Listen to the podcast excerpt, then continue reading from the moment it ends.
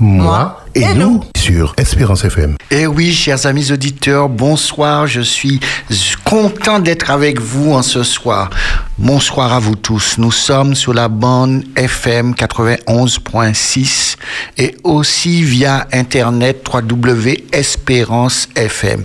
Notre émission Trois mois et nous, nous sommes heureux de vous accueillir, d'être chez vous et vraiment de profiter de ce moment pour partager ensemble.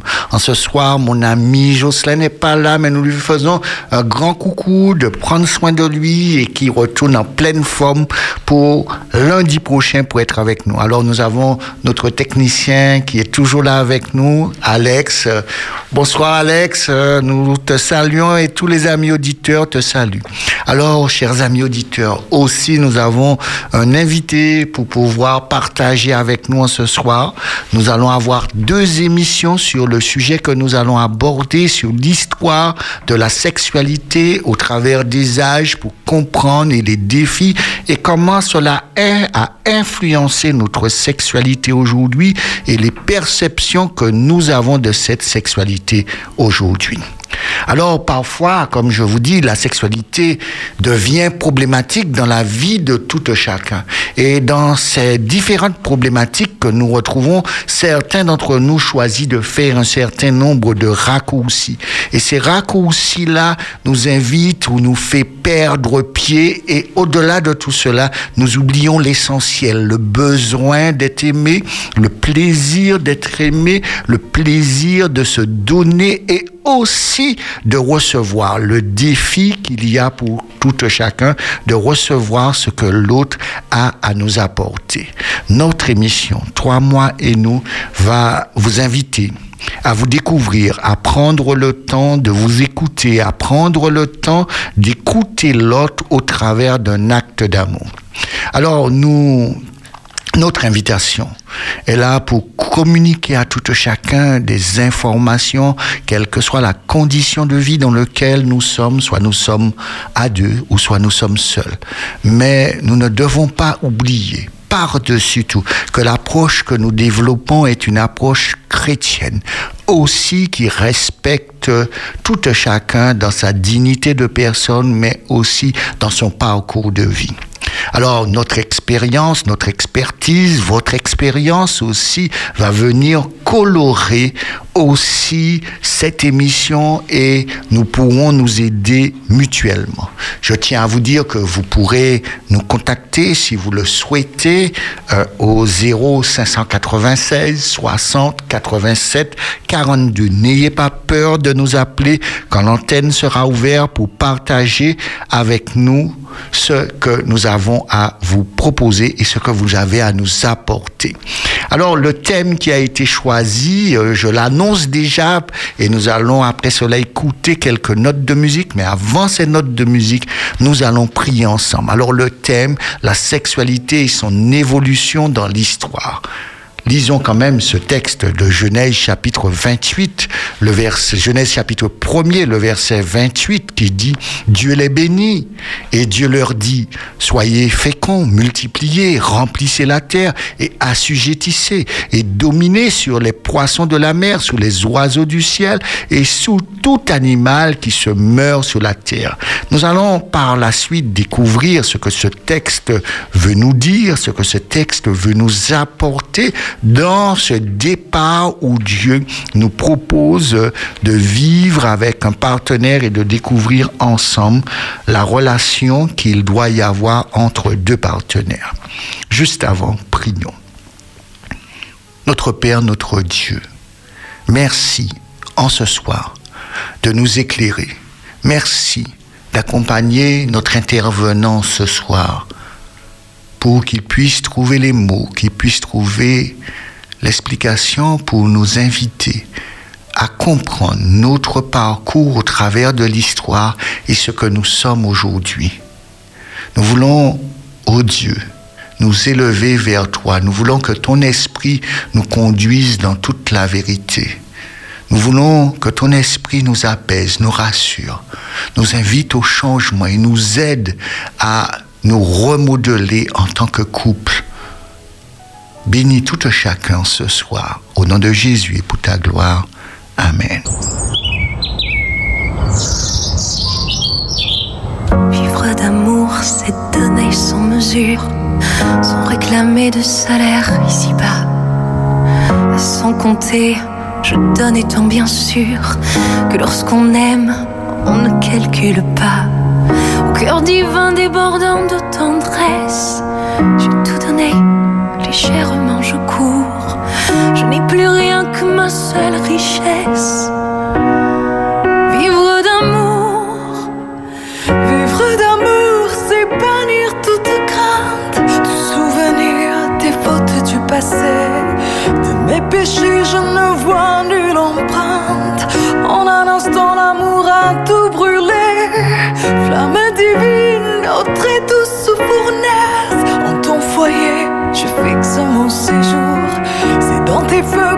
chante à mon aise. Je vis d'amour. Vivre d'amour, c'est garder en soi-même un grand trésor en un vase mortel. Mon bien-aimé, ma faiblesse est extrême. Ah, je suis loin d'être un ange du ciel. Mais si je tombe à chaque heure qui passe, me relevant, tu viens à mon secours. À chaque instant, tu me donnes ta grâce. Je vis d'amour. Vivre d'amour, c'est naviguer sans cesse, semant la paix et la joie dans les cœurs. Pilote aimé, la charité me presse, car je te vois dans les âmes, mes sœurs. La charité, voilà ma seule étoile. À sa clarté, je vogue sans détour. J'ai ma devise écrite sur ma voile. Vivre d'amour,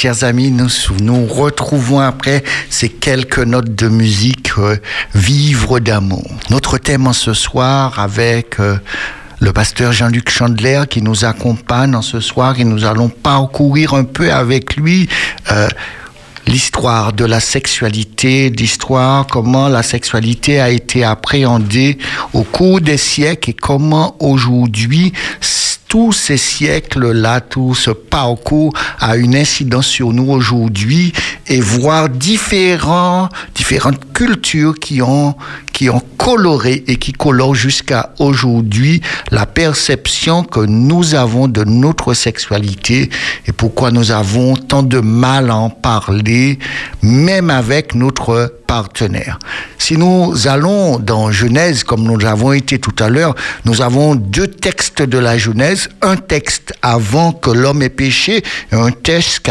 après que l'homme ait péché. Le, le, texte de Genèse chapitre 1er, le verset 28, Dieu les bénit et dit, soyez féconds, multipliez et remplissez la terre. Là, la création vient d'être faite et là, Adam et Ève est là et Dieu déverse cette bénédiction sur Adam et Ève.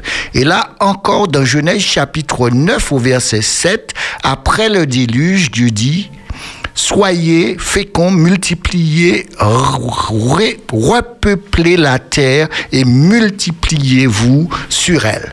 Alors, euh, comment à partir de ce point de départ, comment pouvons-nous percevoir euh, cet acte de l'invitation de Dieu qui est euh, pour moi euh, un, préambule de d'une chose sainte, d'une chose bonne. Oui, bonsoir.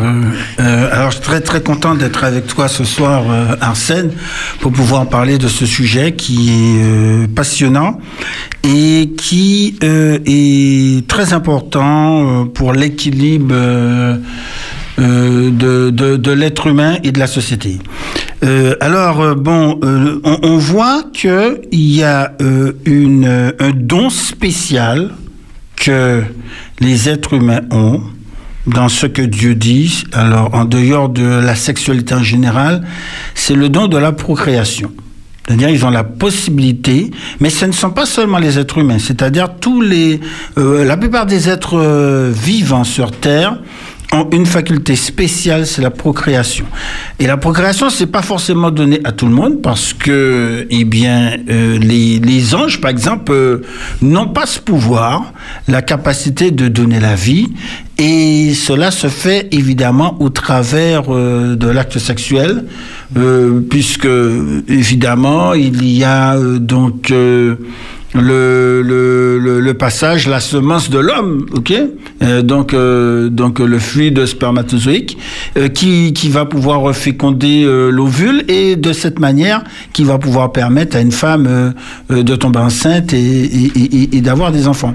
Donc ça, c'est quelque chose qui est dans l'une des activités, l'une des responsabilités qui sont données aux êtres humains euh, euh, puisque euh, Adam et Ève au départ, les premiers habitants de la terre, ils ont cette responsabilité. Eh bien, ils sont seuls, mais ils vont devoir fonder une famille, l'agrandir, avoir un certain nombre d'enfants et ainsi euh, peupler la terre. D'accord. Alors, est-ce qu'on pourrait dire que, quelle que soit la culture, quelle que soit l'époque, la dimension de la procréation a une connotation positive? Ou euh, est-ce qu'elle est perçue par euh, elle n'a pas cette dimension d'être une belle chose ou d'être une dimension contraignante? Alors, bah, en général, c'est plutôt perçu positivement, mais aussi euh, c'est quand même une responsabilité et il, peut y avoir des cultures effectivement où euh, c'est perçu euh, plus négativement parce que euh, il y a des grossesses non désirées ou que les choses sont faites euh, dans, dans des circonstances, des situations qui ne sont pas idéales. Donc effectivement, on, très tôt dans différentes cultures, on a des récits, euh, par exemple, d'avortement, euh, euh de d'infanticide. C'est assez cruel parce que prenons chez les Égyptiens ou chez les Babyloniens, bon, ils n'avaient pas les techniques forcément qu'on a aujourd'hui euh, pour pouvoir, euh, je dirais, empêcher le développement d'un enfant. Donc quand un enfant naissait, eh bien, euh, la, la, technique la plus courante, c'était de, de le noyer.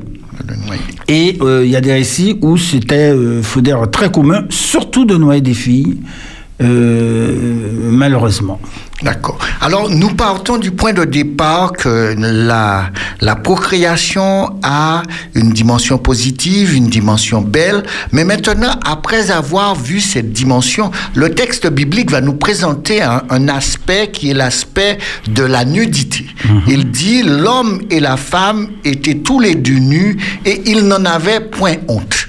Et lorsque nous allons dans Genèse chapitre 3, le verset 7, euh, après que l'homme et la femme aient péché, le texte va me dire, les yeux de l'un et de l'autre s'ouvrirent, ils connurent qu'ils étaient nus et ayant cousu des feuilles de figuier, ils s'en firent des ceintures. Mmh. Là, nous savons deux aspects de cette nudité. Alors, comment comment comprendre au cours des siècles, pour nous, euh, la nudité est devenue euh, aussi embarrassant euh, pour pouvoir voir la différence qu'il y a du départ.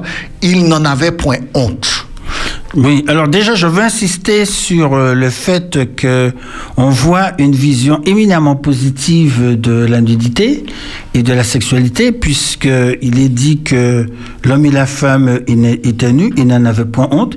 Il n'y a pas de culpabilité qui est liée à ça. Il n'y a pas d'embarras ou quoi que ce soit. Donc, euh, ils sont, euh, je dirais, dans leur prime jeunesse, ils sont resplendissants, ils sont magnifiques, ils sont beaux, ils ont toutes les raisons de pouvoir s'admirer et de s'apprécier. Et euh, il n'y a aucune, euh, je dirais, petite tâche qui entache le fait qu'ils puissent euh, se promener, vraiment se promener ainsi. Mais si on pense aux animaux, les animaux sont nus, ils n'ont pas de vêtements, ils n'ont rien, et par un moment, ils pensent qu'ils ne sont pas bien ainsi. Donc on peut euh, euh, penser euh, de la même manière que l'être humain au départ, eh bien, il n'y attache aucune forme de honte, au contraire, parce que le corps humain, c'est magnifique. Oui. C'est absolument splendide. Donc, au contraire, ils, euh, ils, sont heureux euh, d'être ainsi. ensemble sans que cela puisse poser de problème. Il y a encore, pas trop maintenant, mais encore des cultures avec des personnes qui marchent ou qui fonctionnent quasiment nues et sans avoir l'air d'éprouver une hygiène particulière. Donc cette notion, on voit, de la gêne vient avec l'apparition du mal. C'est curieux. Euh, et, pourquoi cela? Parce que moi je pense que euh, le mal, c'est une notion qui est spirituelle. Au départ, c'est la coupure d'une relation avec Dieu. Et dans le contact que l'on a avec Dieu, une, relation ininterrompue, eh bien, euh, il n'y a pas de il n'y a pas justement cette notion de culpabilité, mais à partir du moment où l'homme se sépare de Dieu, il y a tout un certain nombre de, conséquences dans chaque domaine de sa vie, y compris au niveau de sa sexualité, y compris au niveau de son apparence euh, euh, euh, corporelle, etc. Et ce qui est beau au départ, eh bien, finit par être perçu, alors je ne vais pas dire forcément comme l'est, mais comme en tentant de chercher à le cacher euh, ou autre. D'accord. Alors, euh, si on comprend bien, cette notion de nudité euh, embarrassante devient, apparaît après le péché, mm-hmm. et, et quels sont au niveau, au niveau des différentes cultures qui se sont croisées euh, jusqu'à nous aujourd'hui, euh, je, vais, je vais commencer par la, la, la culture grecque. D'accord? Dans la culture grecque, on constate qu'il y a vraiment, euh, lorsque nous regardons des statues, nous voyons beaucoup d'esthétique grecque. D'esthétique grecque, beaucoup de nudité. Et, et est-ce que pour eux, cette nudité, ils s'étaient réconciliés avec cette honte-là, puisque euh, dans l'expression euh, artistique, c'était pleinement présenté. Alors oui, euh, malheureusement, on peut pas dire ça au niveau des Grecs. C'est vrai que le paradoxe chez les Grecs, c'est une abondance de nudité, non seulement au niveau artistique, parce qu'ils étaient de grands admirateurs du beau, et pratiquement, il n'y a pratiquement pas, pas de plus belle chose dans la nature que la nudité de l'être humain, en particulier de la femme, bien entendu, euh, et, mais aussi euh, il, euh, paradoxalement, alors il y avait même aussi dans le sport, je prends l'exemple des Jeux olympiques, parfois les images que l'on voit d'hommes qui sont en train de courir tout nus ou qui sont en train de se battre tout nus, c'était réel. C'était vraiment comme ça que ça se passait ils se battaient sans vêtements. L'une des raisons pour lesquelles ils faisaient ainsi, c'était pour euh, ben, aller plus vite tout simplement, c'est-à-dire en se, débarrassant de tous ces vêtements, eh bien c'était vraiment pour euh, tracer dans l'air euh, et remporter des courses. Et pour le combat, pareil, de ne pas avoir de vêtements, eh bien, ça pouvait faire que l'adversaire a moins de prise sur vous. Et en plus, il s'enduisait de beaucoup d'huile lorsqu'il se battait. Donc, euh, pour pouvoir les, attraper, prendre des prises, c'était plus compliqué. Donc, il y a un peuple qui a l'air d'être apparemment très à l'aise hein, avec euh, la nudité, euh, mais pas tant que ça. Pourquoi? Parce que, premièrement, ça se passait entre hommes. Donc les femmes, par exemple, n'étaient pas censées voir la nudité des hommes, et vice-versa. Et deuxièmement, dans la pensée grecque, euh, très forte, il y a ce qu'on appelle le dualisme. Et le dualisme voulait que, euh, d'un côté, il séparait euh, les dimensions de l'être humain en considérant que l'esprit ou, l'âme, eh bien, c'est ce qui était pur, c'est ce qui était parfait. Euh, les, les, Grecs étaient très idéalistes euh, dans leur vision de la vie. Et par conséquent, tout ce qui était de la nature de l'esprit, eh bien, c'était ce qui était bien. Et tout ce qui était de la nature du corps, c'était ce qui est mauvais. Ce qui est radicalement euh, euh, euh opposé à la notion biblique qui considère le corps comme quelque chose de tout à fait euh, positif et bon. Donc on avait donc cette euh, notion dualiste, et si évidemment il voyait le corps comme étant mauvais, euh, eh bien, il pouvait avoir une approche négative du corps. Et généralement, ça se la, la, vision dualiste s'est traduite par deux opposés, au moins. C'est-à-dire, d'un côté, des gens qui se disaient, bon, euh, puisque le corps est mauvais, on en fait ce qu'on veut, euh, on, le pousse à l'excès, euh, et c'était la vision hédoniste. avec tous les plaisirs de la chair, dans tous les sens, pédophilie, homosexualité, etc. Euh, et, où il poussait euh, des excès très très loin. et de notre côté, notre côté, euh, un aspect, une vision très négative du corps, notamment des ascétiques, c'est-à-dire puisque le corps est mauvais, eh bien on va le, on, va, on, va le, le, le, contraindre, le maltraiter en quelque sorte, le flageller avec des pratiques euh, où, dans, ce qu'on mange, dans, tout ce qu'on fait, eh bien, on, contraint le corps, on, le, on, le met dans des situations de privation et d'autres choses. D'accord. Alors, partant de la pensée grecque, et, tu as mentionné et la dimension de, la pensée hébraïque, de la pensée biblique, mm. euh, euh, quelle, différence flagrante qu'il y a avec la pensée biblique? Parce que lorsque je lis la pensée dans la pensée biblique et que je vais dans le cantique des cantiques, mm. euh, je trouve une, une, sensualité extrêmement prononcée. Alors, comment cette différence est aussi flagrante et que Dieu veut nous montrer euh, cette dimension aussi positive de la sexualité. Oui. Alors la sexualité, ça passe déjà par l'acceptation du corps, de son propre corps. Et David, on, connaît cette euh, expression qu'il dit euh, Je te je loue. je sois une créature, c'est merveilleux.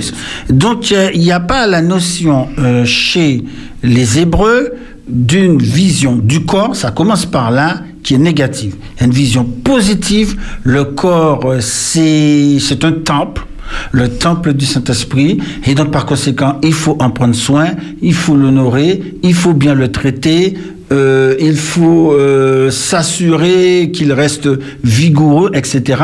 Et tout cela, eh bien, va aussi aller dans le sens d'une sexualité positive, puisque si euh, on ne voit aucun mal avec le corps, eh bien, on ne voit aucun mal avec les relations corporelles. Donc, euh, notamment au niveau donc, euh, du couple, eh bien, il y a une exaltation de la vie sexuelle et qui trouve notamment euh, sa, sa, concrétisation dans le livre Cantique des Cantiques.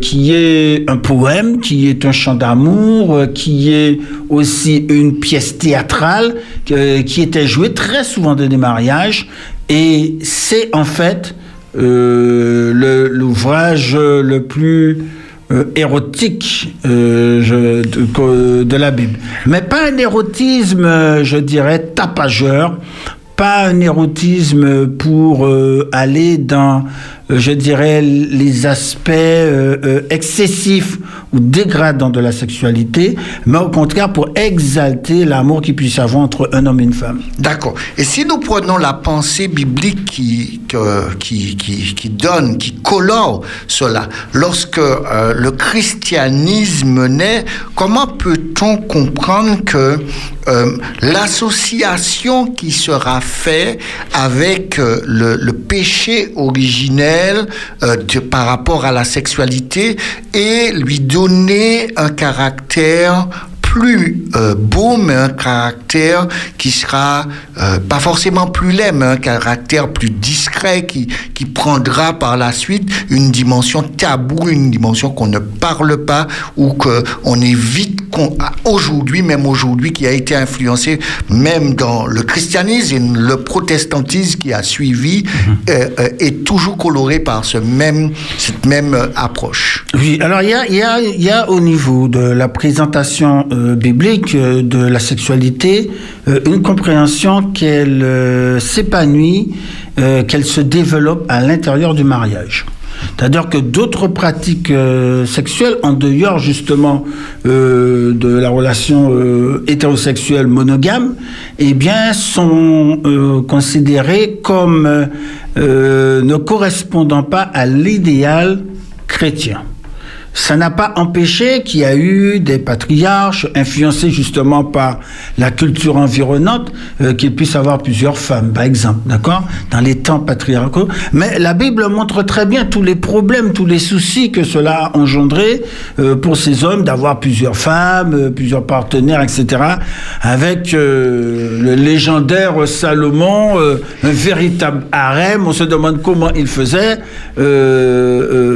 300 femmes et 700 on en a déjà une, on a du mal euh, à pouvoir euh, euh, gérer la situation, la satisfaire, alors que lui, bon, ben, c'est une collection, quoi. Donc, les femmes sont réduites à une collection qu'il visite de temps en temps, parce qu'évidemment, c'était pas possible autrement. Donc là, on est arrivé à des excès et à des aberrations ok, en matière euh, de sexualité. Alors, par, par rapport à, à, cette dimension de cette polygamie, d'accord, on est, euh, tu as mentionné que nous sommes dans une dimension euh, culturelle de l'époque, mais par rapport à la pensée biblique, est-ce que tu dirais, dans, dans l'histoire biblique et jusqu'à nos jours, la pensée biblique a toujours prôné la monogamie? Oui, la monogamie, parce que euh, le plan de Dieu, c'est d'avoir euh, une unité d'un homme et d'une femme, tout simplement. Ils se donnent l'un à l'autre, euh, ils se découvrent, ils s'entraident, ils se soutiennent, ils communiquent. Et, c'est une relation qui est exclusive. Euh, à partir du moment où il y a plusieurs autres personnes, il y a évidemment une autre dynamique euh, complète euh, qui rentre en jeu. Et, le couple homme-femme, il a appelé à refléter le, caractère de Dieu qui lui-même dans son fonctionnement, eh bien Dieu, il a trois personnes. Dieu n'a jamais été seul. Donc Dieu est un être social et donc il y a le Père, le Fils et le Saint-Esprit et il y, a il y a dans le couple un peu le même euh, reflet. Euh, quand il dit que Dieu créa l'homme à son image, il le créa homme et, et femme, eh bien c'est cette dimension sociale de communication et de partage.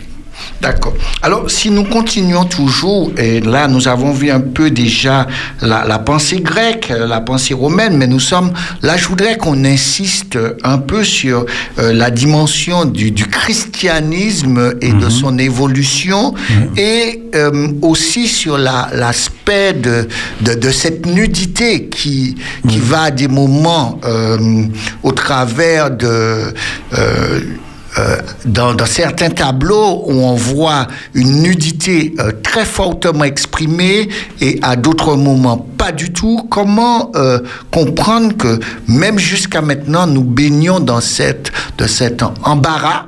Et je ne parle pas de l'embarras de, de, de personnes qui ne se connaissent pas, mais même au sein du couple, il y a cet embarras lié à cette nudité. Bon, je pense qu'il y a plusieurs raisons qui peuvent expliquer euh, l'embarras euh, lié à la nudité. Premièrement, euh, la nudité, eh bien, c'est se montrer à l'autre tel qu'on est.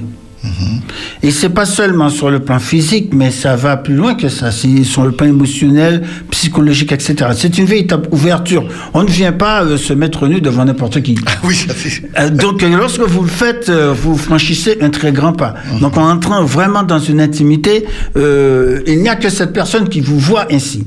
Maintenant, à ce moment-là, vous devez vous sentir aussi totalement accepté euh, avec vos qualités et vos défauts, avec vos, euh, vos euh, ce qu'il y a de beau en vous, mais aussi euh, votre imperfection. Donc parfois, la nudité peut traduire nos propres insécurités, nos, nos, nos, nos propres, euh, nos propres difficultés à nous accepter tels que nous sommes. Donc accepter de se dévoiler, de se dénuder, c'est aussi, eh bien, euh, vraiment euh, Être vulnérable être vulnérable, ne pas avoir peur de prendre de risques, euh, d'être sous le regard de l'autre. D'accord? Et donc, euh, on a aussi, surtout à notre époque, euh, une vision où on est tellement assailli par des archétypes de beauté que si vous n'entrez pas tout à fait dans ce canon-là, eh bien, vous avez l'impression que, que vous n'êtes pas bien. Donc, il y a, il y a, il y a, à, certains moments, on va mettre en valeur euh, la minceur. Et toute femme, par exemple, eh bien, qui n'est pas mince, qui a quelques rondeurs, peut se sentir euh, dévalorisée ou pas jolie. À d'autres moments, c'est l'inverse. On met en valeur les rondeurs. Et une femme, eh bien, qui euh, n'a pas autant de rondeurs, euh, euh, n'a pas autant de fesses, n'a pas autant de seins, etc., elle peut considérer, eh bien, elle n'est pas appréciée. Donc, souvent, la nudité va, euh, euh, euh, ou, ou notre embarras par rapport à la nudité va évaluer notre fond intérieur et comment nous nous sentons, euh, nous avons une certaine confiance ou pas euh, de nous-mêmes. D'accord. Alors, euh, si je- j'associe cette nudité et cette sexualité qu'on devrait avoir, qui doit être épanouie, qui est un cadeau de Dieu, une bénédiction, euh, si nous allons dans, dans, dans le dernier courant qui est le nôtre aujourd'hui, et qui les deux courants euh, dominants, on pourrait dire, euh, euh, aux, aux Antilles, c'est le, le christianisme et, et le protestantisme.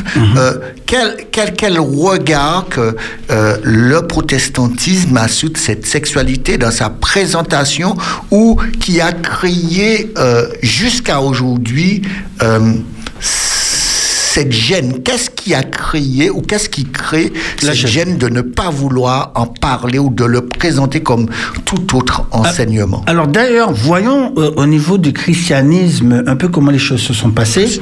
Le christianisme a été très influencé au départ euh, par la culture grecque. Ce fameux dualisme que l'esprit est bon et que le corps est mauvais. Ça, c'est quelque chose qui a influencé certains auteurs chrétiens et en particulier Augustin. Euh, Augustin était un débauché notoire euh, qui a été dans tous les excès de la sexualité et il avait notamment une relation particulière avec une grande prostituée de Rome. Et lorsqu'il est devenu chrétien, eh bien, il a, euh, au niveau de, la sexualité, un petit peu jeté euh, le bébé avec l'eau du bain. C'est-à-dire, il a une réaction euh, d'aversion, naturellement pour les, excès qu'il avait commis, et il est le premier à avoir véhiculé cette idée que le péché originel, c'est l'acte sexuel. C'est-à-dire que, euh, que- que- qu'en fait, le péché a commencé par là. Bon, c'était une euh, réaction excessive, de toute évidence, euh, mais qui a eu des conséquences graves parce que c'était c'était un grand écrivain, donc il a il a répandu ainsi une théologie, il a développé une véritable théologie de la sexualité que jusqu'à présent euh, qui demeure, notamment euh, au niveau de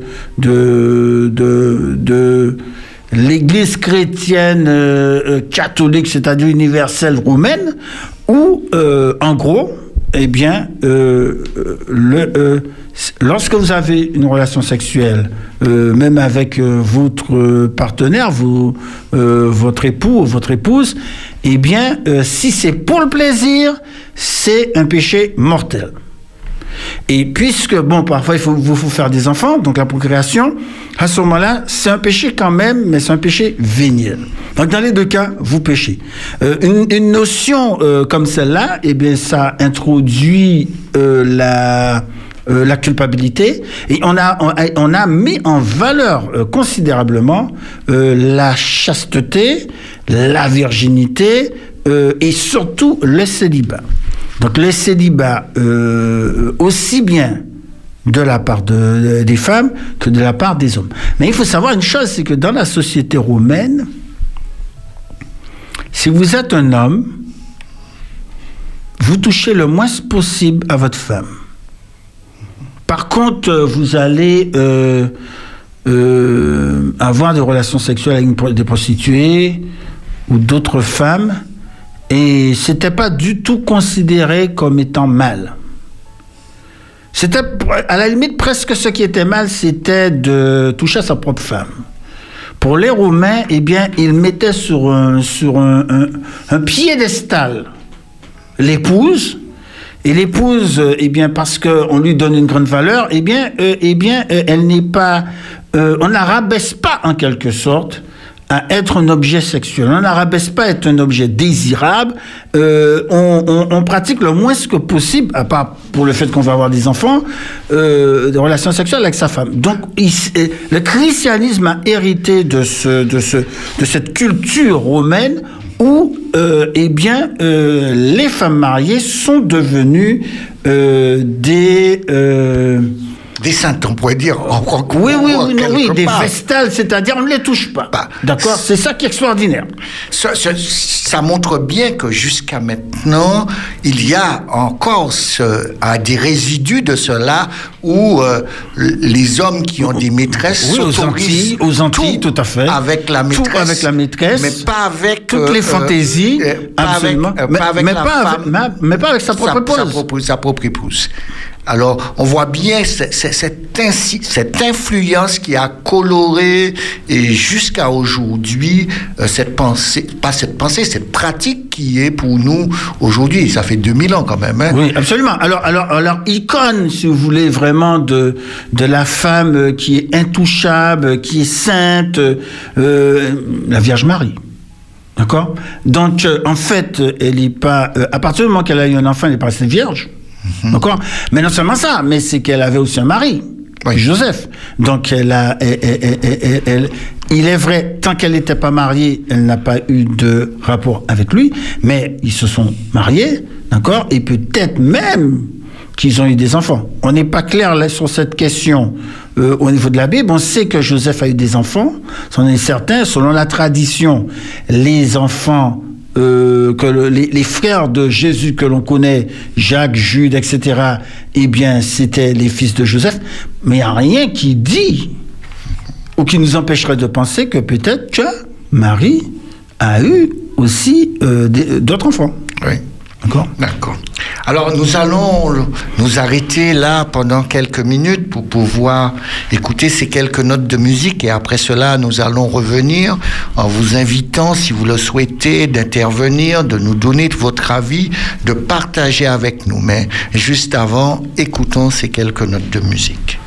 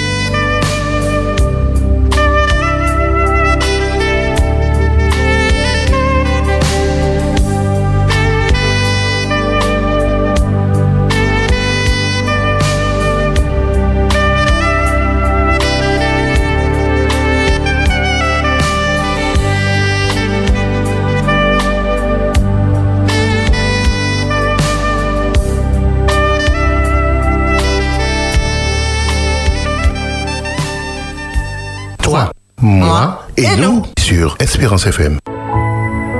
Eh oui, je vous invite à nous contacter si vous le souhaitez au 0596 60 87 42 pour pouvoir partager avec nous. Nous faisons juste un, un petit résumé pour montrer que euh, Dieu nous crée et dans cette dimension de la création, la sexualité fait pleinement partie de l'action que Dieu a bénie, qu'il a considéré comme quelque chose de pur, comme quelque chose de beau et cette nudité qui était là à la création était une vraiment le, le, cadeau le plus beau que nous avons dans notre présentation. La dimension de cette nudité qui devient cette honte, c'est après le péché que cela va intervenir. Alors, tout cela pour nous faire comprendre que dans, dans, dans l'histoire de, euh, de, de la Bible ou dans l'histoire jusqu'à aujourd'hui, le rapport qui est lié au corps a été influencé par plusieurs courants. Et nous l'avons vu avec la, pensée grecque, la pensée un peu romaine, la pensée chrétienne que nous avons commencé à parcourir. Et, et nous allons voir ce, dernier courant juste avant de nous demander euh, quelle incidence que cela a eu sur nous, euh, qui sont euh, des enfants d'esclaves, comment nous vivons cela et comment l'esclavage a influencé aujourd'hui euh, notre fonctionnement sur la sexualité. Alors, à partir de cela, euh, est-ce qu'il y a euh, un idéal chrétien qui a été mal enseigné? Oui, absolument, parce que on aurait dû mettre l'accent sur l'unité du couple et sur la famille. Et il y a eu un certain nombre de mouvements qui ont été à la recherche de la sainteté. Euh, mais la sainteté euh, asexuée, c'est-à-dire euh, sans la sexualité, parce que pour eux, l'idéal de sainteté, c'était tout simplement de se passer totalement de la chair, c'est-à-dire puisque toujours la même idée, la chair, euh, c'est ce qui est mauvais, euh, etc. Donc on a commencé à se méfier en quelque sorte des, pulsions sexuelles. Et il y a eu parmi des, des hommes religieux, etc., qui ne voulaient même pas voir des, des femmes euh, juste de vue, euh, par crainte que les considérant comme étant des objets de tentation et par crainte de tomber euh, dans le péché euh, aussi bien visuellement que dans leur esprit euh, que dans la pratique. Donc les mouvements et certains mouvements, notamment au niveau monastique, se sont développés dans l'idée de se mettre à l'écart du monde, en retrait euh, de se mettre, par exemple, uniquement, euh, par exemple, entre hommes ou uniquement entre femmes, de ne pas être euh, au contact de, du sexe opposé, opposé, de manière à ce que l'on puisse vivre plus pleinement sa spiritualité. D'être concentré uniquement sur les choses de l'esprit pour ne jamais penser aux choses dites de la chair. Alors malheureusement, c'était une mauvaise compréhension parce que lorsque l'apôtre Paul notamment dit que les œuvres de la chair, il n'est pas en train de parler euh, forcément de sexualité, il parle de toutes les dimensions euh, euh, de l'être humain, la médisance, la méchanceté, la convoitise, en fait, etc. Et ça, ça créait une situation où euh, il y a eu une exaltation, une exaltation comme un idéal de vie chrétien, du célibat en particulier, et ce qui n'a pas été, paradoxalement, sans créer d'autres problèmes. Oui, et c'est. D'accord Parce que la sexualité, vous ne pouvez pas la supprimer comme ça. C'est-à-dire que vous avez des pulsions euh, sexuelles que Dieu, vous, que Dieu nous a données et, mais qui doivent simplement être exprimés dans un cadre, euh, je dirais, euh, honorable, comme dit la Bible, et, et, et où l'on peut pleinement donc en bénéficier.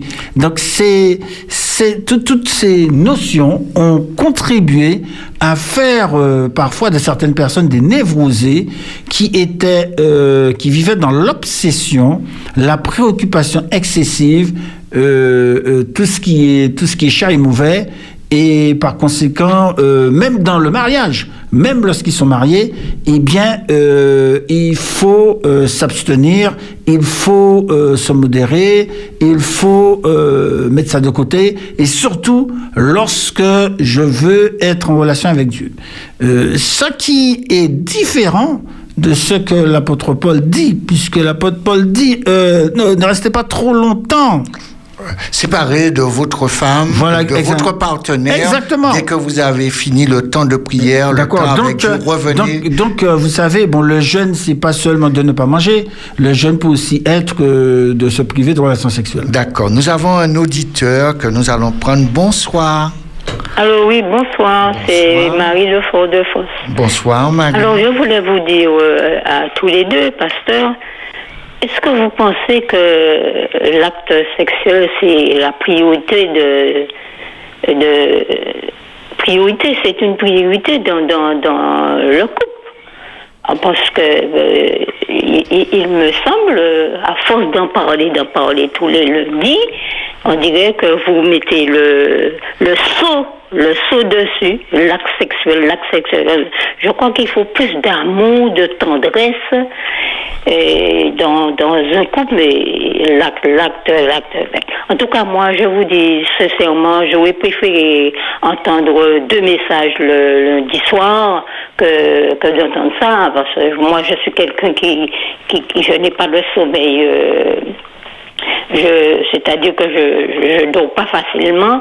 Donc, j'aurais préféré, je vous le dis sincèrement, peut-être que je pêche devant Dieu en disant ça, deux messages au lieu de, de- de la sexualité. Que Dieu vous bénisse une bonne nuit. Ah, Juste, juste une question. J'écoute à la radio. Merci à, à- à notre ami auditeur pour son intervention par rapport à ce qu'elle dit, mais j'aimerais aussi euh, euh, souligner à notre auditeur que euh, la, la vision holistique euh, de ce que nous sommes comprend aussi cette dimension et ce n'est pas seulement ce que cette radio diffuse. Cette radio diffuse Bien sûr. la- Alors, il y a une émission, si je me rappelle bien, une seule émission par semaine euh, sur la sexualité. Mais la sexualité, elle fait partie de la vie, ça c'est la première chose. Et puis, deuxièmement, euh, c'est un ensemble en fait. Euh, La vie du couple, c'est un ensemble. Euh, et souvent, euh, la sexualité, c'est c'est c'est le bout de la chaîne.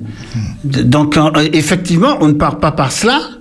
Ça commence par la communication, par la tendresse, par l'affection, par beaucoup d'autres choses comme cela. Et je pense qu'au cours de cette émission, on ne parle pas uniquement que de l'acte sexuel, mais il faut pas confondre la sexualité et l'acte sexuel.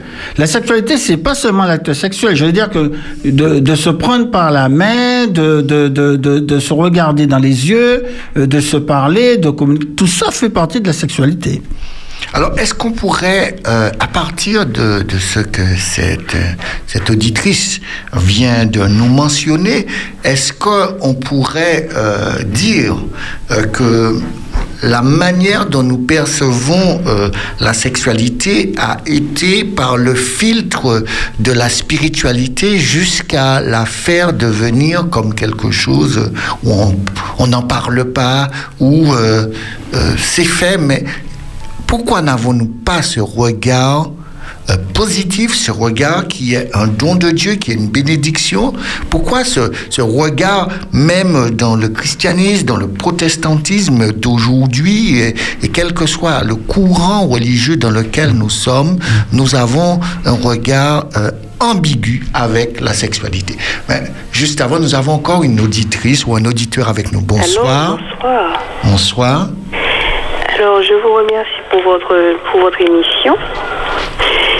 Euh, c'est un sujet qu'on n'en parle presque pas et je crois qu'il concerne tous dès le plus jeune âge.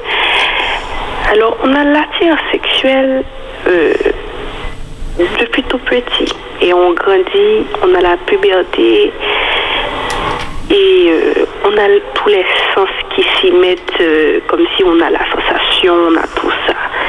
J'ai deux questions, s'il vous plaît, cher pasteur. D'accord. Est-ce que le sexe avant le mariage est un péché? Parce que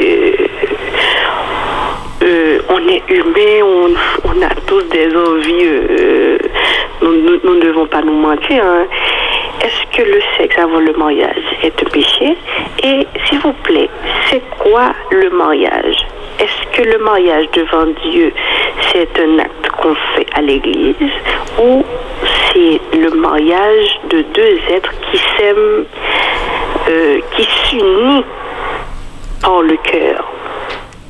Voilà. Alors, je voulais avoir ces, questions, s'il vous plaît, parce que euh, depuis longtemps, il y a cette question-là qui, euh, qui me monte à la tête. Est-ce que le sexe avant le mariage est un péché? Et c'est quoi le mariage? Est-ce que c'est l'union de deux cœurs qui s'aiment vraiment ou c'est un acte qui se fait à l'église euh, comme à l'accoutumée? Merci.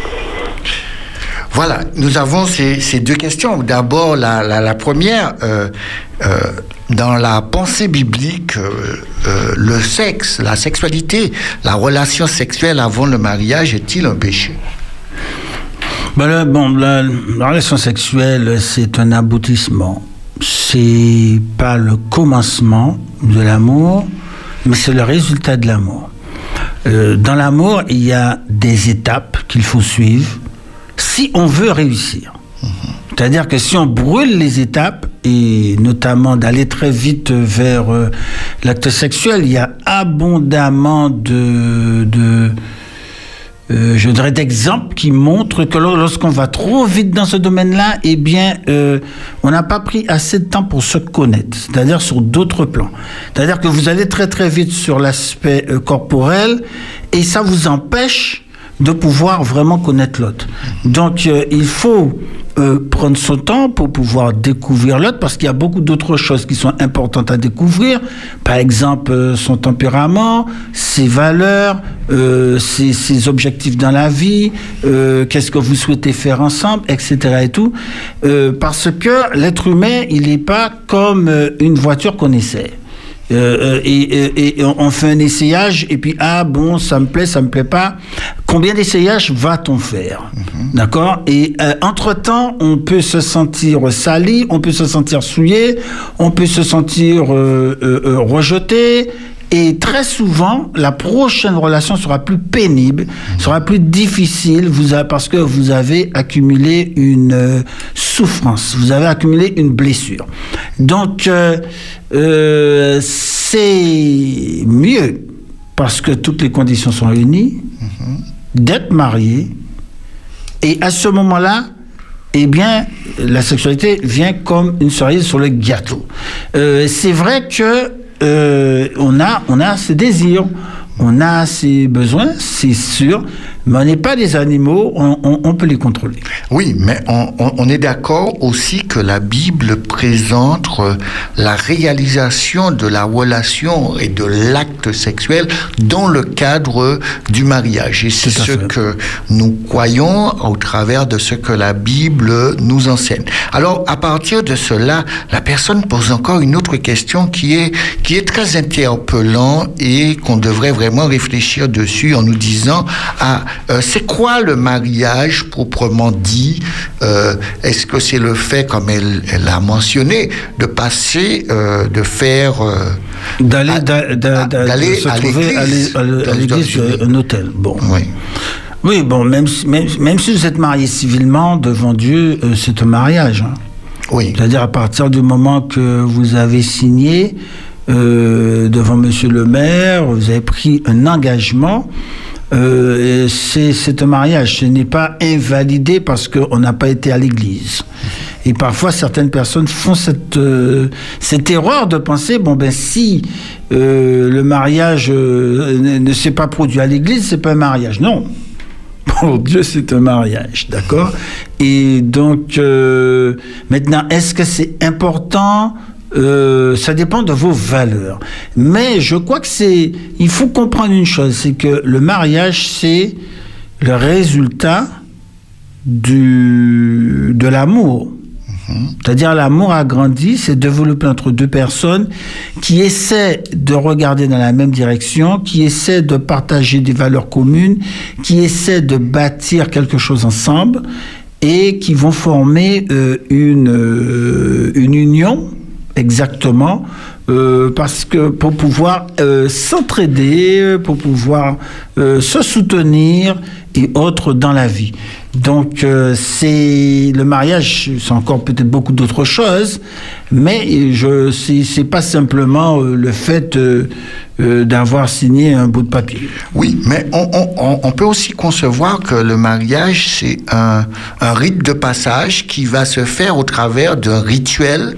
Et quelle que soit euh, l'action que nous allons faire, si nous prenons le baptême, mhm. euh, nous, nous avons choisi Dieu, nous avons choisi de dire que nous choisissons Dieu, nous choisissons Jésus-Christ. Malgré cela, il y aura comme un rite de passage qui ne, qui ne va pas nous sauver, mais qui va devenir un témoignage de notre engagement vis-à-vis de l'autre. C'est un, témoignage public. Public. Mais ça, c'est le début d'une. C'est le début. C'est seulement le début. C'est pas, c'est pas la fin de l'amour, c'est le début. Oui.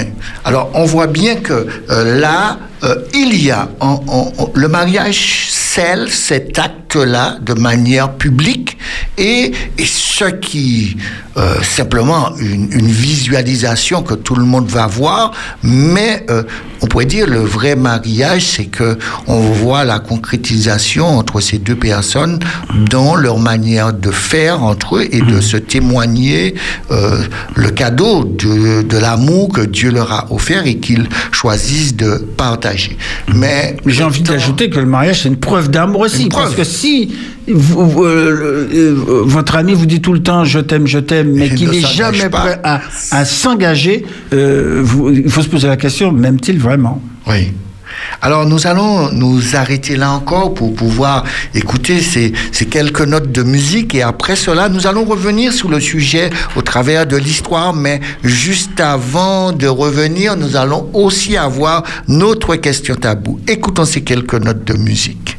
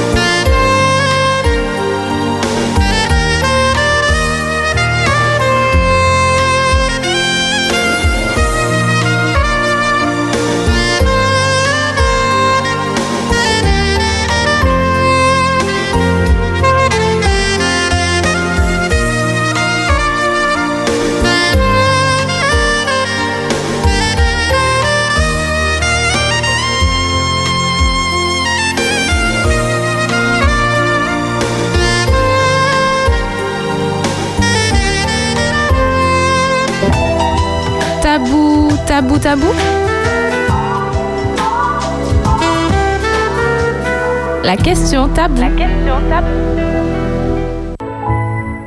Et oui, notre question tabou en ce soir, la, la, la virginité. Mhm. Alors, euh, euh, pour notre ami en ce soir, je vais, je vais vraiment le- l'embêter sur cette virginité que euh, nous avons idéalisée aussi, on pourrait dire, euh, si nous parlons de la Vierge Marie, alors est-ce euh, l'idéal absolu euh, pour nous chrétiens, euh, la virginité Alors, la chose qu'il y a, c'est qu'on on voit marquer ça nulle part dans la Bible. Donc, d'où vient cette idée de virginité Euh, Il n'y a absolument rien dans la Bible qui indique que les personnes qui sont, on va dire ça comme ça, célibataires, euh, qui n'ont jamais eu de relation sexuelle sont plus chrétiens ou plus spirituels que les personnes, par exemple, qui se sont mariées euh, et qui ont des relations sexuelles.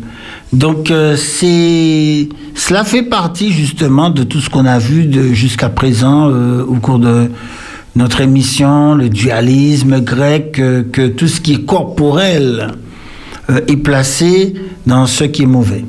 Donc la, virginité n'est pas présentée comme un idéal de vie chrétienne. Il est simplement présenté euh, comme une vertu dans l'attente de se marier. C'est-à-dire que je me prépare psychologiquement, euh, je me mets dans les meilleures conditions pour réussir mon mariage. Euh, J'ai eu l'occasion de lire quelque chose euh, qui m'avait frappé, un ouvrage euh, écrit par un auteur à propos de la, de la sexualité, où il disait que l'individu qui, qui papillonne, quoi, qui a toutes sortes de relations, tout ça, le jour où il se marie, il a beaucoup de mal à pouvoir se focaliser sur une seule personne, du point de vue de sa vie sexuelle, mais aussi sous d'autres aspects, parce qu'il a un cerveau fracturé. C'est-à-dire que chaque fois qu'il a été vers un tel, vers un tel, vers un tel, eh bien, à ce moment-là, il a partagé un peu de lui-même, euh, de son intimité, euh, de ce qu'il y a de plus, euh, de plus profond avec quelqu'un d'autre. Donc, il y a quelque chose d'un peu vrai, euh, même si on va penser que c'est uniquement du sexe, euh, que, en quelque sorte, qu'on a d'unique en ayant une relation avec quelqu'un. Euh, maintenant, euh, la virginité, c'est un don. C'est un don de Dieu, dans le sens que l'on se maintient pur, qu'on garde cet idéal, on garde cette, ce- cette notion. Euh, je veux réussir mon mariage. Je veux que mon, ma relation ne soit pas entachée de d'expériences euh, passées qui ont peut-être été négatives, etc. et tout. Et donc, je me donne un maximum de chances de réussir. Cela dit, cela dit, il y a de l'espoir pour les personnes qui, pour une raison ou pour une autre, eh bien, ça n'a pas été ainsi, parce que la virginité, c'est d'abord dans la tête plus que dans le corps.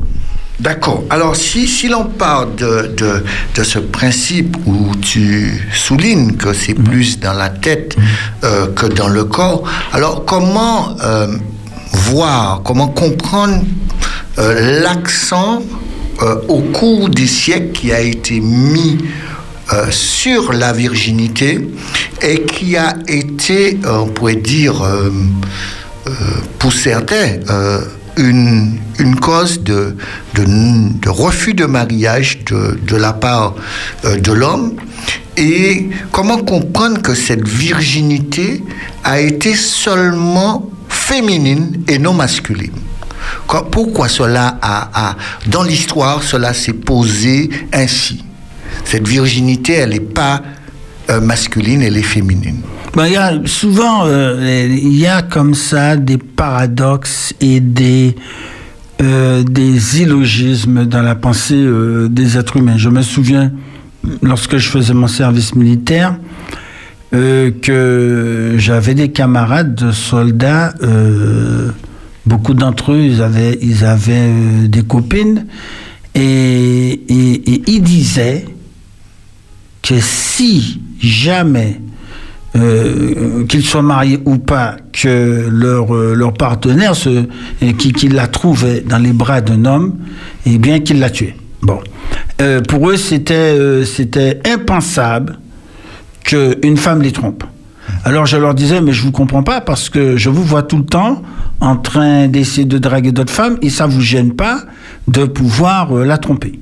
Bon, donc euh, ça, ça fait partie un peu des des des, euh, des, choses que l'on retrouve dans l'histoire euh, où les hommes, eh bien, ils, ils, ils- ont peut-être parce que c'était la force physique ou je ne sais quoi, eh bien, on n'ont pas autorisé certaines choses aux femmes.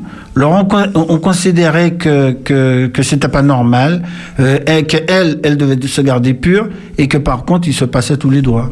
D'accord. Alors, ça veut dire que dans, dans la pensée euh, aujourd'hui et des une pensée très misogyne, très, machi, très, ma- très, très, machiste. machiste. Mais cette pensée machiste a laissé euh, comprendre que l'homme pouvait être dans cette dimension du dualisme, euh, que son esprit, son âme pouvait rester pur, tandis que son corps, il pouvait s'adonner avec, alors que pour le sexe féminin, il n'y avait pas cette dimension du C'est-à-dire, il ne pouvait pas tolérer que, euh, que, par exemple, sa femme euh, le trompe, il ne pouvait pas tolérer que sa femme puisse être avec euh, un autre homme, etc. Alors que lui, il pouvait parfaitement euh, accepter que pour lui-même, eh bien, euh, il, il batifole, euh, il prend autant de, de femmes euh, qu'il veut.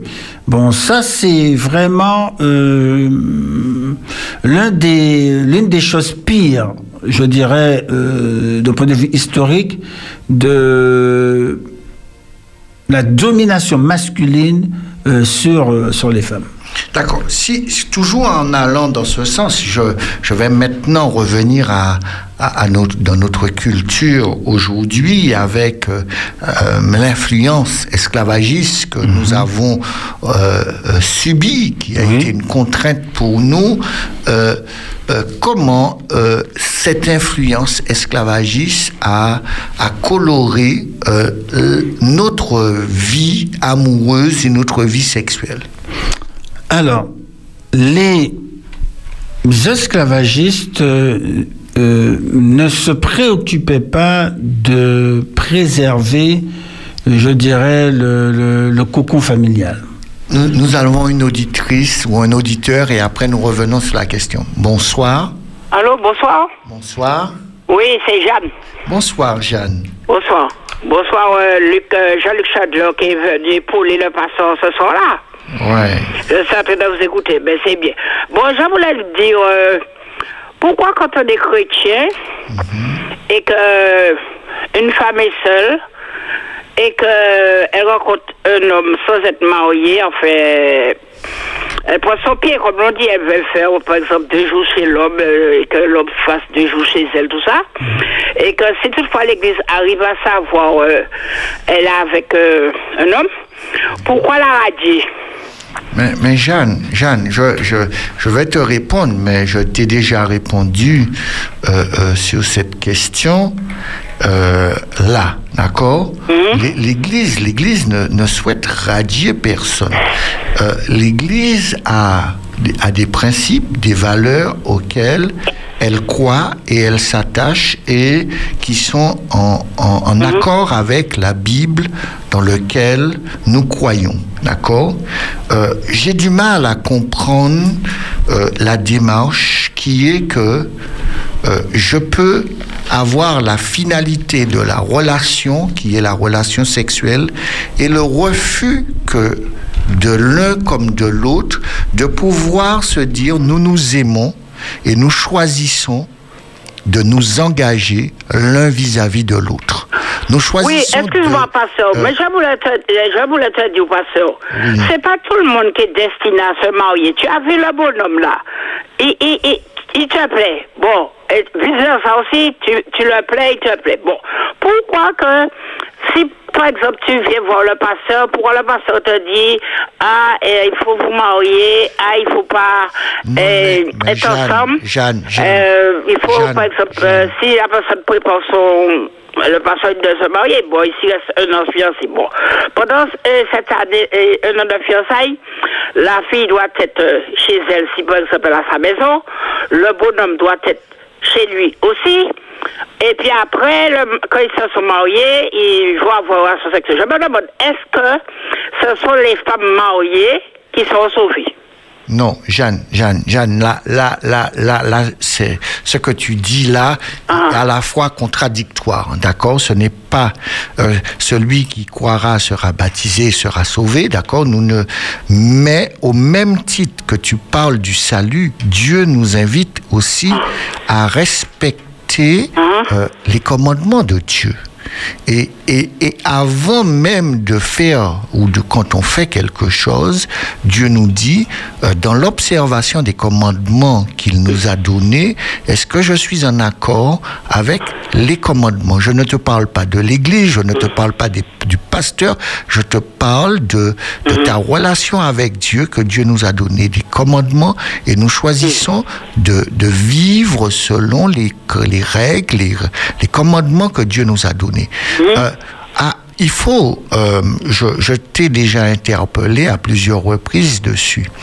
Euh, Oui, mais attends, parce que te dire mais aussi, est-ce que vous Jeanne, allez Jeanne. accepter une femme, mais, moment, moment- comment on dit ça, moment parental, les femmes qui, qui font des enfants et puis qui disent qu'ils sont femmes seules et touchent de la location familiale, est-ce que non, si une femme non. comme ça vienne, vienne, au- vienne au top, est-ce que vous allez dire à cette personne-là, il faut se marier? Ok. Alors, euh, premièrement, Ah, bon, ça. euh, Jeanne, tu premièrement, on, on, on, on, ne pousse personne à se marier. Maintenant, il y a une chose qui fait. que Écoute, non, Jeanne, parce que, écoute, Jeanne, Jeanne, parce que écoute. vous les pasteurs, Jeanne, quand écoute. Jeanne, Jeanne, vous écoute. poussez les gens à se Jeanne, marier. Jeanne, écoute. Mais il faut arrêter ça, il ne faut Alors- pas pousser les gens Alors, à se juste marier. une chose, juste une Ça, c'est chose. pas un péché. Jeanne, voilà, écoute. Depuis tout à l'heure, là, je vous entends. Il y a longtemps que Jeanne, je vais raccrocher sur toi parce que tu je, pour vous appeler. Mais c'est la dernière fois que je te dis ça. Si tu c'est pas, je raccroche. Arrêtez de faire les gens. Alors, ju- juste une chose hein, euh, euh, que, que je voudrais dire, c'est que euh, les relations sexuelles pour Dieu ne sont pas prévues hors mariage. C'est aussi simple que ça. C'est-à-dire que le cadre que Dieu a établi pour qu'on puisse... euh, euh, le- on ne peut, pour Dieu, il n'est pas envisageable d'en avoir hors d'une relation aimante dans le cadre du mariage. Donc c'est comme si vous cherchiez à, à- à- à- à voler quelque chose que vous ne devriez pas avoir. Donc euh, je désire avoir des relations sexuelles, oui, bien sûr, mais ce que Dieu a prévu, c'est dans le cadre du mariage. Et c'est comme ça. Maintenant, euh, on peut discuter ou, argumenter avec Dieu si on a envie et penser que c'est mieux de faire autrement, mais seulement il y a un certain nombre de conséquences négatives euh, de procéder autrement. Et je reconnais que c'est pas toujours facile pour certaines personnes. Il y a des personnes qui aspirent à pouvoir se marier, qui ont des difficultés à trouver euh, un partenaire euh, et euh, un mari, etc. C'est pas toujours facile, mais seulement la sexualité, c'est un don, mais avec des responsabilités. Et euh, on peut décider de, de déjouer les choses et de faire autrement, mais il y a aussi des conséquences. Oui, mais on peut prendre un exemple comme l'exemple de, de Caïn et d'Abel quand tu disais que euh, il y a un cadre qui a été établi par Dieu et que fait. nous voulons définir d'autres formes. Et Caïn, les deux, Caïn va offrir un sacrifice, Abel va offrir un sacrifice, mais le seul sacrifice qui sera reconnu par Dieu, c'est celui d'Abel parce qu'il est conforme À ce que Dieu ce que demande. Et, et si nous voulons euh, pleinement vraiment vivre euh, d'après ce que Dieu nous propose, nous ne devons pas définir de nouvelles choses. Nous pouvons définir de nouvelles choses et vivre ce que nous avons euh, Et- et- défini. C'est ça. Et, et il faut faire confiance à Dieu. C'est-à-dire que lorsque Dieu vous dit quelque chose, il sait que c'est la meilleure chose.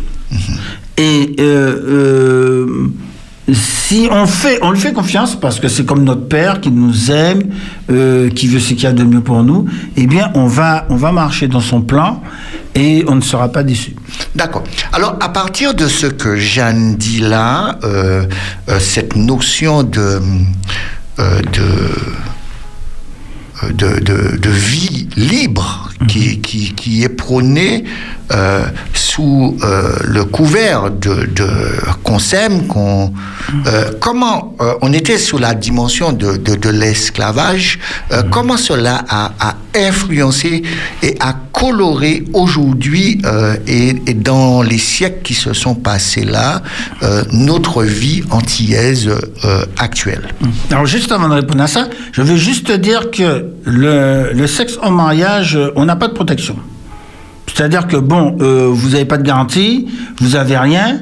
euh, à la limite, si on, on ab- on abuse de vous, j'entends psychologiquement, eh euh, vous êtes tout simplement dépourvu.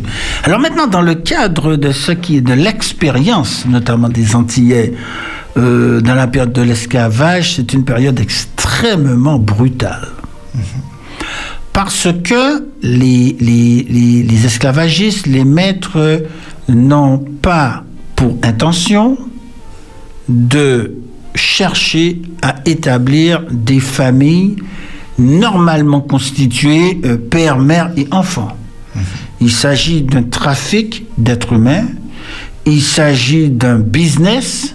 D'ailleurs, euh, d'ailleurs, c'était marqué dans les textes, ça s'appelait des meubles, des biens meubles, et les gens sont traités comme tels. Donc il n'y a pas de notion euh, d'amour, il y a peut-être à la limite une notion de cheptel.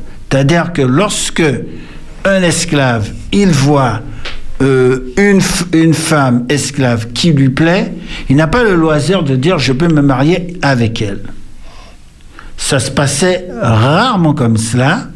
Et en fait, il y a beaucoup d'histoires où des femmes esclaves prenaient la décision de ne jamais se marier parce que il n'était pas question- elles préféraient ne pas être mariées plutôt que d'être mariées à un homme qu'on leur avait imposé et qu'elles n'aimaient pas. Donc, et en fait, dans le système esclavagiste, la notion de famille classique, d'amour classique et même de sexe, de relations sexuelles classiques explose parce que euh, les maîtres ont un peu considéré, euh, voire même beaucoup, euh, par exemple les, hommes, les esclaves, comme des étalons, c'est-à-dire qui pouvaient mettre enceinte d'autres femmes pour simplement produire un cheptel plus important. C'est-à-dire on aura plus d'esclaves qui vont pouvoir travailler dans les champs, etc. Donc la notion de famille euh, telle qu'on la connaît euh, est complètement éclatée. Et ça a des répercussions énormes, énormes, jusqu'à aujourd'hui, sur la famille antillaise, évidemment. Euh, donc, les hommes voulages qui, qui vont de femme en femme, etc., qui n'arrivent pas à rester attachés à leur épouse et, à rester dans une relation aimante et exclusive, monogame, exclusive, eh bien, euh, ça vient de là. Et, est-ce qu'on pourrait dire que c'est de là que cette notion où on entend très souvent euh, c'est un coq? Euh, comme dans une basse-cour. Est-ce qu'on pourrait dire euh, ça, ça, ça a influencé euh, euh, la perception même du lien familial, de, de la sexualité à, à nos jours ou Ça, ça a complètement perverti la notion de, de, de la sexualité comme devant être placée dans le cadre du mariage. C'est-à-dire que désormais, euh, c'est plus une question de prouesse sexuelle, c'est plus une question d'être capable de séduire une femme, etc. Euh, euh, la désirer, mais sans forcément s'attacher à elle. Et donc les, esclavagistes ont encouragé cela, mais il y a aussi autre chose, c'est que beaucoup d'esclavagistes eux-mêmes ont eu des rapports avec les femmes esclaves, euh, qu'ils ont considérés comme n'étant rien d'autre que, euh, je dirais, euh, entre guillemets, des prostituées. Ou, et, et donc ça aussi, ça a terriblement marqué ou fer rouge les relations entre mes femmes parce que l'expérience que, que beaucoup de femmes antillaises avaient de la sexualité était une expérience traumatisante. Et lorsque vous avez une expérience traumatisante, vous n'arrivez pas facilement à pouvoir transmettre à vos filles une expérience positive de la sexualité. Donc les hommes sont perçus comme étant euh, des, exploiteurs, comme étant des violents, etc. Et il a fallu beaucoup de temps dans notre société pour essayer d'avoir une image beaucoup plus positive, euh, alors euh, juste du sexe opposé et, et aussi de la sexualité. Eh Ben, à, à partir de cela, j'aimerais maintenant, alors, quand on, comme on va se rapprocher aussi euh, de la fin, euh, il y a deux aspects que je voudrais aborder avec toi euh, pour cette dernière partie. Euh, la- le fait de pouvoir, le lien que nous avons, le fait de pouvoir parler euh, euh, de, de- de cette sexualité et, et, et, et où la, la, la gêne de pouvoir en parler et de pratiquer. Comment euh, euh, cela, cette dimension de plaisir, nous pouvons en euh, prendre ce plaisir et avoir autant de gêne euh, d'en parler tout en pratiquant tout ce que nous avons du mal ou que nous cachons ou que nous ne verbalisons pas. Nous devons déjà accepter l'idée toute simple, totalement biblique, que c'est Dieu qui a créé la sexualité. C'est pas euh, nous qui avons juste des instincts sexuels, des hormones qui éclatent et qu'on a envie, euh, euh, euh, je dirais, de, de nous exprimer par là. Dieu a créé la sexualité et donc, dès le départ, c'est quelque chose qui est positif. Nous avons une auditrice avec nous, éditeur. Bonsoir. Oui, bonsoir. Bonsoir. Oui, je m'excuse d'intervenir parce que je viens d'entendre des choses qui m'ont vraiment offusqué. Et je ne dormirai pas tranquille. Devant Dieu, je, je me sentirai. euh, Comment dirais Il faudra baisser votre poste. Attendez, Parce que, attendez, oui. attendez. Baissez votre poste pour qu'on puisse Oui, je apprécier. Attendez, je Non. baissé. J'étais carrément alors. D'accord, comme ça on oui. pourra mieux Comment dirais-je Oui, des choses vraiment qui m'ont euh, choqué, si on peut dire, parce que Dieu nous laisse libres de faire comme nous voulons.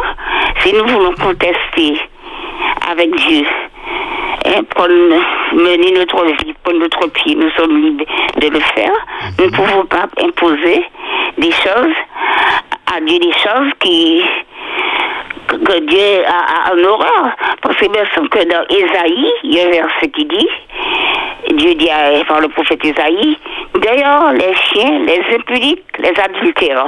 Alors il y a un maître mot, je qu'on tourne autour du pot que je, je m'attendais à entendre, c'est le mot impudicité.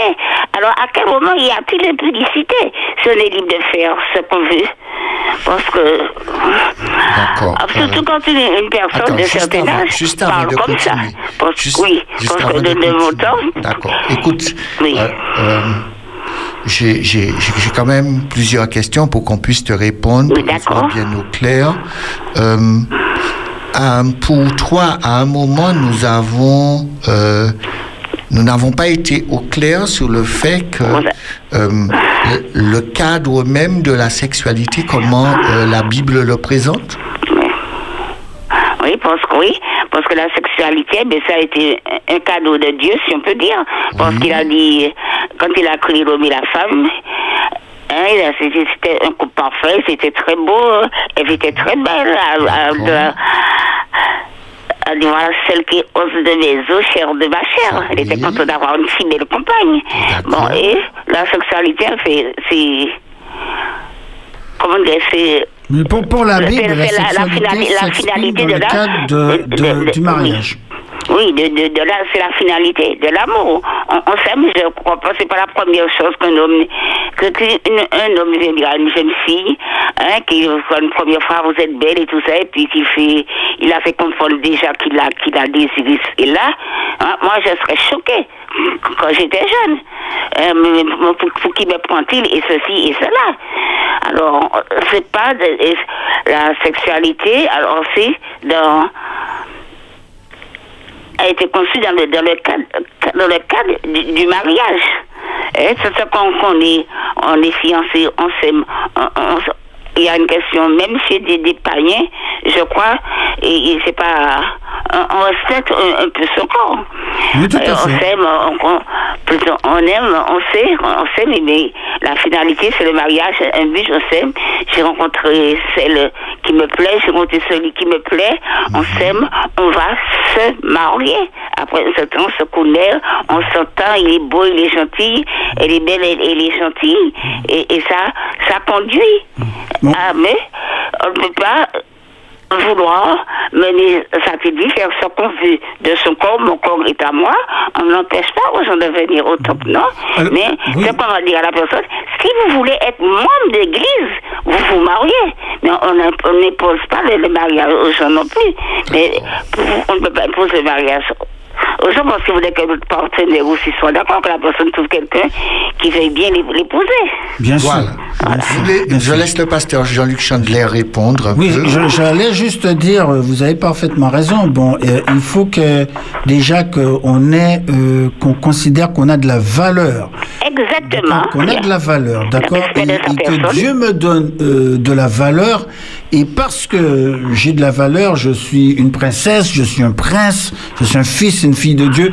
Je me permets pas n'importe quoi et je me laisse pas traiter n'importe comment. Exactement. Euh, mais au contraire, eh bien, je cadre les choses de manière à ce que j'ai le maximum de protection, de sécurité et d'épanouissement, euh, parce que euh, l'acte sexuel, euh, il est, il est, c'est quelque chose qui est tellement profond que Ouais, ça a des répercussions euh, très positives, mais aussi négatives lorsque c'est pas dans le cadre le plus sécurisé qu'il faut. Ouais, et j'attendais, dans, en- quand j'étais jeune, les grandes personnes parlaient, je ne sais pas moi, mais on comprenait déjà, même si ils parlaient à, à mots couverts, mais la virginité, euh, quand une femme se, se mariait, on disait, euh, aller au mariage, c'était, c'était le plus, le plus beau cadeau qu'elle pouvait C'était offrir à son considéré comme mari. quelque chose de précieux. Tout Ouais, à c'est fait. ce que les jeunes disaient autrefois. Tout à fait. Mais euh, peut-être qu'il y a des femmes, mais, mais elles prennent les devants. Quand ce sont elles qui, qui sauvent déjà aux hommes. Alors, on peut de faire ce qu'on ça. mais il faut, à l'encontre de ce que, Dieu nous demande. Oui. Je, je- je suis parfaitement d'accord avec ce que tu viens de dire. Nous, nous croyons que la sexualité se vit dans le cadre du mariage, dans le plan de Dieu, et que c'est un don euh, que Dieu nous fait et que c'est un partage que nous avons euh, avec euh, le partenaire que nous avons choisi pour la vie. Et c'est ce principe-là que- auquel nous voulons nous rattacher et nous ne croyons pas que la sexualité se vit hors de ce cadre-là, hors du cadre que Dieu nous propose de le vivre pleinement. Justement, alors je me- et, et c'est bien ça que, que nous insistons euh, dessus et que nous allons toujours insister dessus. Mais euh, là, euh, nous montrons aussi euh, ce soir comment, au travers de l'histoire, euh, certaines manières de percevoir la sexualité a influencé, Ont créé des blocages. ont créé des blocages et ont créé euh, des images qui sont fausses et qui sont aussi contraires à la parole de Dieu. Euh, je vais devoir te, te laisser car nous avons Oui. encore des Oui, autres d'accord, auditeurs qui demandent Merci ta écouter. réponse. Merci à toi de nous Bonne avoir soirée. Bonne soirée. Bonne soirée, vous aussi. Bonne continuation. Bonsoir. Bonsoir. Euh, voilà. Euh, avec euh, euh, l'intervention de la sœur Jeanne a déplu au plus haut point. Il faudra, il faudra baisser sur ta radio pour qu'on puisse Attends, apprécier euh, le, le moment que nous passons ensemble. Voilà. Voilà. Je, je vous dis que, bon, ben, ça a déplu au plus haut, au plus haut point parce que moi, je me suis sentie, sentie outragée, vexée. Je ne peux pas comprendre une sœur qui est à l'évangile puisse dire quelque chose comme ça. Non, ah, Si- je vais, je vais, je, non. Je vais dans la Bible, non, je vais dans la Bible, dans la Genèse, et je constate que Dieu a créé l'homme et la femme. Depuis le jardin d'Éden, le mariage a été institué. Donc, s'il faut maintenant changer pour mettre la, euh, le, le- la vie des, des, des, des gens de l'extérieur à l'église, eh bien, ce serait un véritable, je ne sais pas, le mot euh, que je puisse dire. D'accord. Mais, mais euh, je vous dis que le mariage a été, a été institué dans le jardin d'Éden et je vous dis, c'est ce qui m'a fait que je suis adventiste. Parce qu'il fallait que je, je, euh, je laisse, j'entends dire ça et puis que effectivement je prends pas ma Bible pour contrôler. Ah ben, je, si je crois quelque chose comme ça, je dis que je, eh, eh ben, j'ai perdu la foi, j'ai perdu, ça me met un doute dans, dans l'esprit et je dis mais qu'est-ce que c'est que ça? Je, euh, je ne vais pas avancer. Voilà, c'est ça que je voulais dire parce qu'il faut et- et la Bible, il faut qu'on que les les les les les, les sœurs, même si elles sont comme moi seniors, mais il faut qu'elles se remettent à relire leur Bible et puis pour comprendre que la la l'adventisme vient de Dieu, c'est pas nous les hommes qui l'avons créé. Voilà, c'est ça que je voulais dire. Merci. Ok, merci beaucoup. Alors, euh, nous, avons insisté et nous continuons à, comprendre que euh, nous, souhaitons rester et nous voulons rester dans le plan divin, dans le plan de Dieu.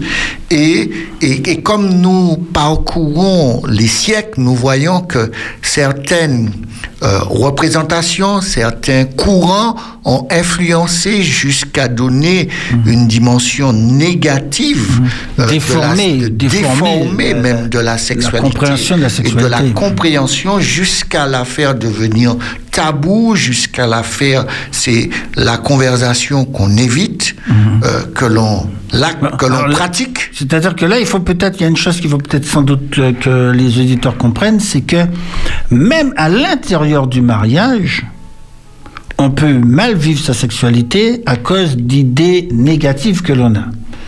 Euh, alors on parlait de la nudité, par exemple, je, pense à, cette personne qu'une fois, euh, que j'ai eu avec, avec qui j'ai une conversation, une dame, et qui m'a dit que jamais elle ne se dé- s'est dénudée euh, devant son mari, et la conséquence a été tout simplement qu'il l'a divorcée.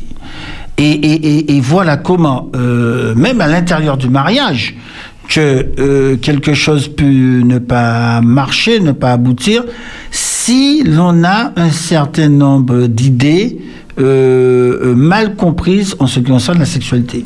et, et- et- et justement, la Bible montre que montre ça d'une manière totalement différente, comme étant euh, comme étant un acte de beauté, un acte saint et, et quelque chose qui contribue à fortifier la relation. D'accord. Juste avant, juste avant euh, notre dernier, euh, notre avant-dernier euh, dernier moment de, de musique, j'aimerais te poser cette dernière question. Après, nous, nous allons passer après ce moment à la conclusion de, de, de notre réflexion en ce soir. Pourquoi ce filtre-là que nous avons, qui est la spiritualité, pourquoi lorsque nous passons euh, euh, la sexualité euh, au filtre de la spiritualité, euh, elle, elle devient laide ou elle devient quelque chose de pas bien ou pourquoi ce filtre Alors, de- à, à cause justement de toutes ces,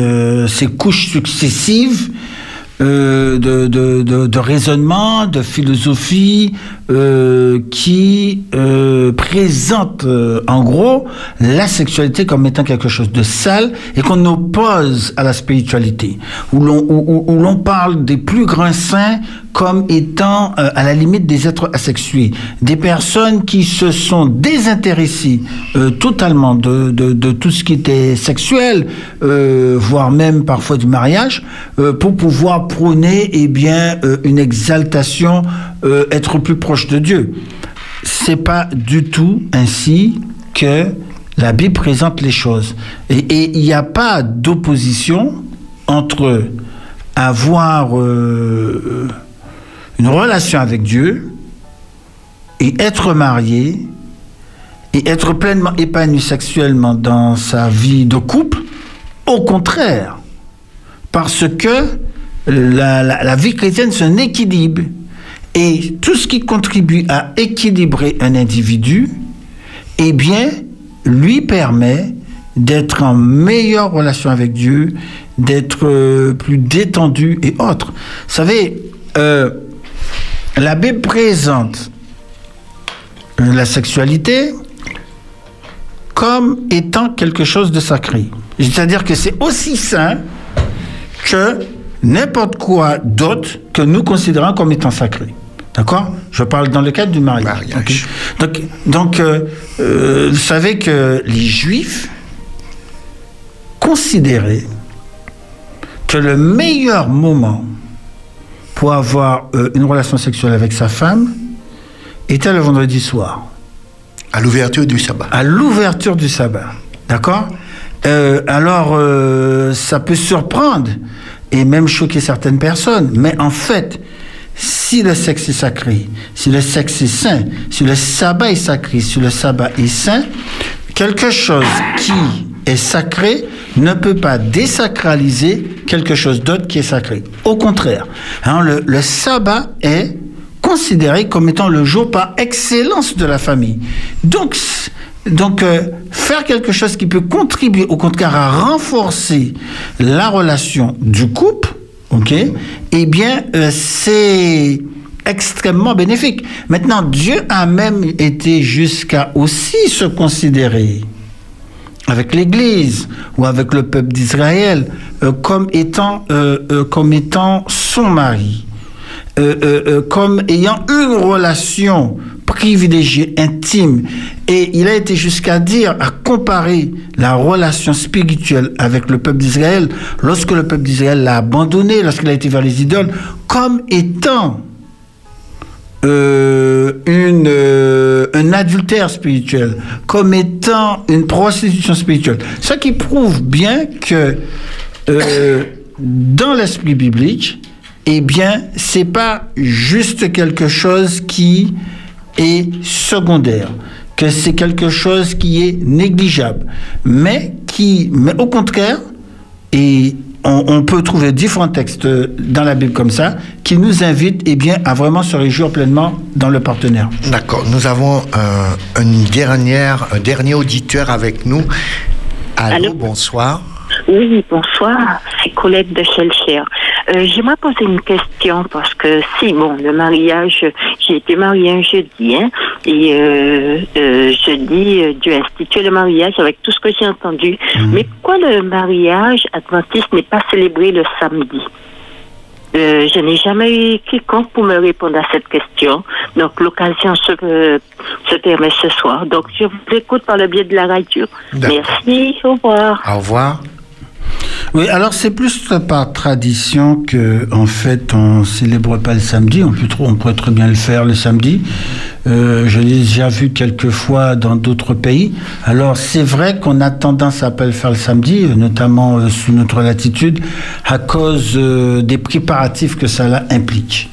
Parce qu'il y a parfois beaucoup de préparatifs. Il y a, vous pouvez imaginer euh, des euh, de la nourriture à préparer, enfin tout un tas de choses. Euh, on a du tendance, cadre de l'adoration. on a tendance à le placer effectivement un autre jour. Mais il y a des gens, vous savez, qui se marient de manière extrêmement simple, sans pratiquement rien. Il y, a, pratiquement rien, il y a un peu de réception, parce que effectivement, c'est un, c'est un, euh, comment dire, un moment extrêmement solennel après tout. euh, où on décide de s'unir euh, à, son partenaire et pourquoi pas le faire le sabbat c'est magnifique mais c'est vrai que par, par tradition on a plutôt tendance à, à- à le faire un autre jour compte tenu parfois de tous les préparatifs qui, qui sont autour Voilà. En, tout cas, nous allons nous arrêter là pour pouvoir écouter quelques notes de musique et nous allons revenir pour euh, notre conclusion avec le pasteur Chandler.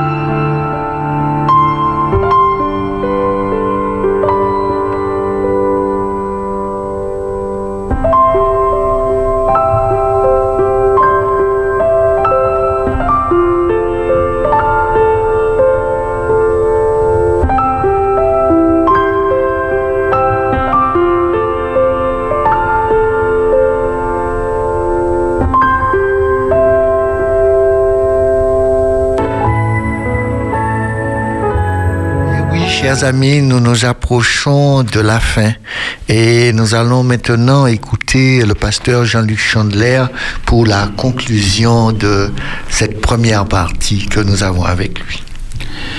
Ben, simplement pour dire une chose, c'est que Dieu a un plan pour que nous puissions être heureux.